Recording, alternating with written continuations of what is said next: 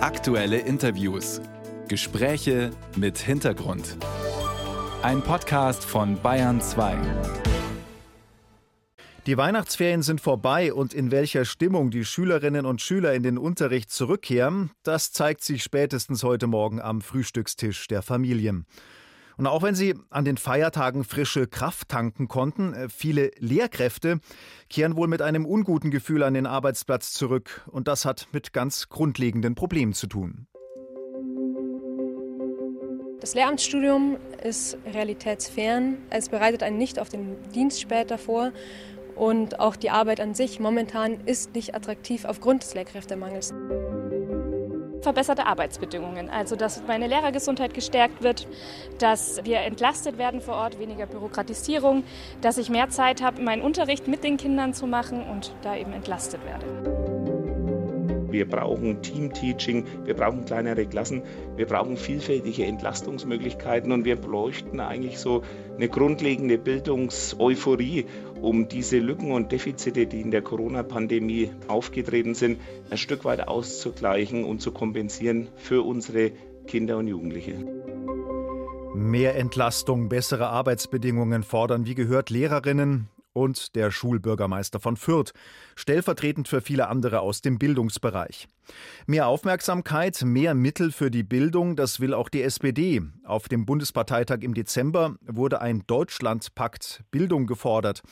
Die SPD-Co-Vorsitzende Saskia Esken ist dazu am Bayern 2 Telefon. Guten Morgen. Guten Morgen, Herr Seiler. Frau Esken, ein Aufbruch in der Bildung, wie auch in unserem Einspieler gehört. Das ist sicher auch ganz in Ihrem Sinne. Sie haben immer wieder ein äh, Sondervermögen von 100 Milliarden Euro für die Bildung gefordert. Angesichts der derzeitigen Haushaltslage schwierig umzusetzen. Wo soll das Geld herkommen?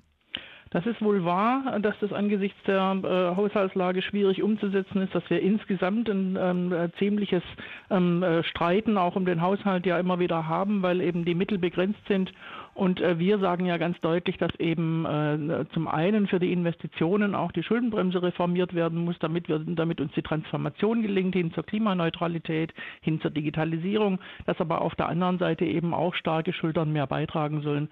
Sehr, sehr hohe Einkommen und sehr, sehr hohe Vermögen haben unter den Krisen der vergangenen Jahre nicht so gelitten wie diejenigen, die eben nicht auf Rosen gebettet sind und die sollen jetzt mehr beitragen. Deswegen sagen wir, eine ähm, Einkommensteuerreform Reform, die die, die die große Masse entlastet, die aber diejenigen, die wirklich sehr, sehr viel verdienen, also ähm, weit über 250.000 Euro äh, im Jahr, dass die eben mehr beitragen sollen. Gelockerte Schuldenbremse, höhere Steuern, beides ein No-Go für die FDP allerdings. Das ist richtig, aber äh, der SPD-Bundesparteitag ist ja auch kein Parteitag der Ampel, sondern mhm. einer der SPD, ähm, wo wir eben auch Programmatik äh, beschließen. Und ähm, wir haben ja nicht nur über das Geld gesprochen, sondern auch über die Inhalte, auch wie sich die Bildung verändern muss, damit sie vor allem auch gerechter wird, damit sie gelingt, damit sie allen äh, jungen Menschen auch eine gute Chance gibt für ein selbstbestimmtes Leben, für demokratische Teilhabe in diesen Tagen nicht ganz unerheblich und natürlich am Ende auch ähm, unsere Situation mit dem Fachkräftemangel äh, deutlich macht, äh, wir können ja nicht ein Viertel unserer, unserer Schülerinnen und Schüler schon am Ende der Grundschule verlieren, weil sie nicht genügend gut lesen, schreiben, rechnen können. Die Probleme im Bildungsbereich sind äh, tiefgreifend, wie Sie gerade auch schon andeuten, hat auch die jüngste PISA-Studie gezeigt. Die deutschen Schülerinnen haben in Mathe und beim Les Lesen so schlecht abgeschnitten wie noch nie. Wofür sollte das ganze Geld, wenn es denn organisiert werden kann, äh, vor allem ausgegeben werden? Ja, auf, genau auf den Fokus ähm, dieser Schülerinnen und Schüler, die ähm, mit schlechten Chancen schon in die Schulen ja kommen. Wir müssen ganz früh ähm, einsteigen. Das ist ja alt bekannt. Auf den Anfang kommt es an. Ähm, äh, deswegen äh, die Kita noch stärker auch als Bildungseinrichtung ähm, stärken, die frühen Hilfen auch dorthin bringen, wo sie gebraucht werden, ähm, eben vor allem und äh, dann in der Grundschule den, den Fokus legen auf das, auf das Lesen, Schreiben, Rechnen, von dem ich gerade gesprochen habe. Das Zuhören gehört übrigens mit dazu. Sinnentnehmendes Zuhören ist ganz entscheidend auch dafür, dass wir uns demokratisch überhaupt noch unterhalten können, ähm, dass wir miteinander sprechen können und äh, uns ähm, äh, Meinungen und, äh, und Ideen austauschen.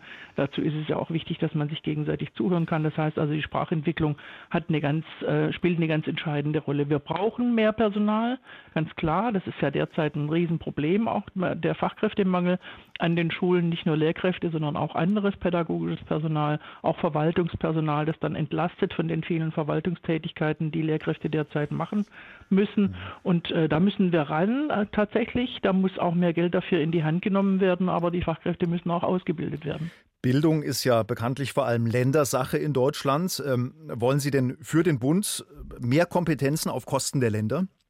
Nein, es geht nicht um mehr Kompetenzen, sondern es geht um eine bessere Zusammenarbeit. Wir haben ja vielfältige Programme schon zusammen auf den Weg gelegt, zum Beispiel den Digitalpakt ähm, äh, oder auch jetzt das ähm, äh, Startchancenprogramm, das im kommenden Herbst ähm, beginnen soll an äh, zehn Prozent der Schulen, ähm, äh, die eine besonders schwierige, benachteiligte Schülerschaft, so muss man wohl sagen, ähm, äh, hat, dort besonders zu unterstützen. Aber wir sagen, das ist ein großartiges Programm, aber es ist eben zu klein. Zehn Prozent der Schulen, das ist zu wenig. Wir müssen mehr investieren. Wir müssen an mehr Schulen äh, wirksam werden, damit eben diese Schülerinnen und Schüler, die da im Nachteil sind, wir wissen ja, dass es auch die soziale Benachteiligung ist, auch der Mangel an der, in der Sprachentwicklung natürlich äh, im, im, Zusammenhang mit der Migration, äh, dass dort besonders unterstützt werden muss, damit alle Schülerinnen und Schüler die besten Chancen bekommen. Frau Esken, aus aktuellem Anlass noch ein Wort zu den Bauernprotesten heute. In vielen Orten werden Landwirte mit ihren Traktoren demonstrieren oder äh, sie tun das auch schon, wie wir gerade in den Verkehrsmeldungen gehört haben.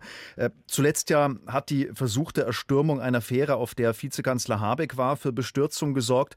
Was geben Sie den Landwirten heute mit auf den Weg? Na, zum einen, das ist natürlich ein Start jetzt für die Schülerinnen und Schüler. Sie hatten gesagt, da wird am Küchentisch heute Morgen schon sich herausstellen, ob die mit guter Laune in die Schule gehen. Die Frage ist ja, ob sie überhaupt ankommen, weil der Schülertransport natürlich auch nicht durchkommen wird. Ähm, das ist schon mal eine Auswirkung auch auf die Schule. Auch die Lehrkräfte und andere Berufstätige werden da äh, sehr eingeschränkt sein.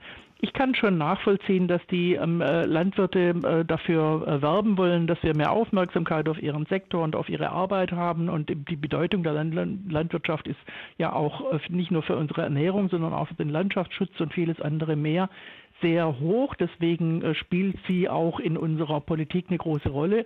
Ähm, auch in der Frage der Subventionen. Die Landwirtschaft ist hochgradig abhängig von Subventionen, sowohl von der Europäischen Union ähm, als auch von Bund und von Ländern und hat auch die Unterstützung der Politik.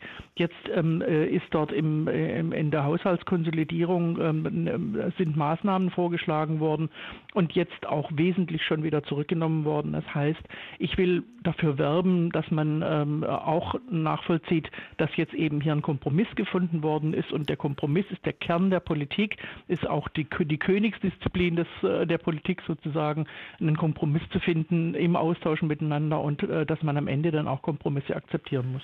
Vielleicht noch mit einem Satz zum Schluss. Äh, wenn die Bauern weiter demonstrieren, wird dann auch die Abschmelzung der Agrardieselsubvention rückgängig gemacht oder bleibt die Ampel standhaft?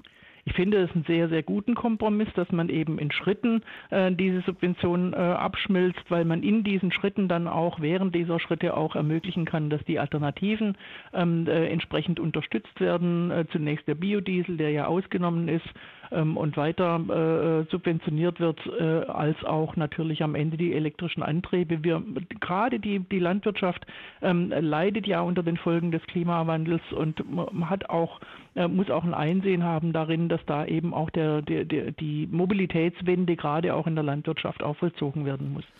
Ein Gespräch über die Bildungsförderung mit einem Schlenker am Ende zu den Bauernprotesten. Wir haben die SPD-Chefin Saskia Esken hier in Bayern 2 gehört. Vielen herzlichen Dank. Ich danke Ihnen.